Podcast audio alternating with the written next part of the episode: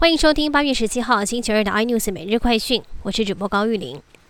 高端疫苗今天举行股东会，总经理今天表示，已经和台大与林口长庚两家医学中心启动施打第一剂 A Z 或者是莫德纳疫苗的医护人员，第二剂混打高端疫苗的临床试验，预计三到五个月数据结果就会出炉。而林雅生技没有通过 EUA 的审查，表明将提出申诉，希望纳入包括 T 细胞免疫、长期免疫以及最早在印度发现的 Delta 变异株等数据。陈时中表示，林雅可以出具理由与实验计划之后提出申诉，会再交由食药署进行审查。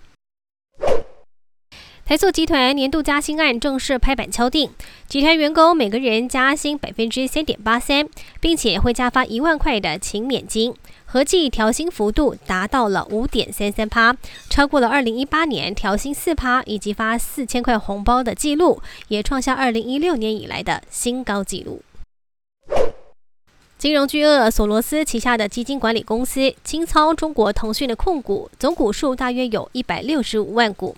美国监证会官方文件显示，索罗斯基金会截至六月底之前，已经没有持有腾讯旗下的相关股票。除了腾讯之外，同时也清仓了包括百度、唯品等等的中概股。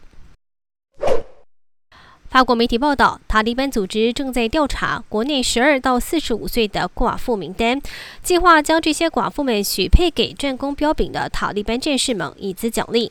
而过去在阿富汗政府的二十年来执政之下，当地女权取得了巨大的进步。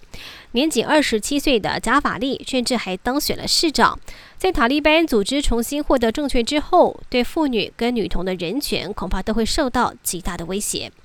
更多新闻内容，请锁定有线电视八十八 MOD 五零四 iNews 最正晚报，或上 YouTube 搜寻三零 iNews。感谢台湾最大 Pocket 公司声浪技术支持。你也可以在 Google。Apple、Spotify、KKBox 收听最新 iNews 每日快讯。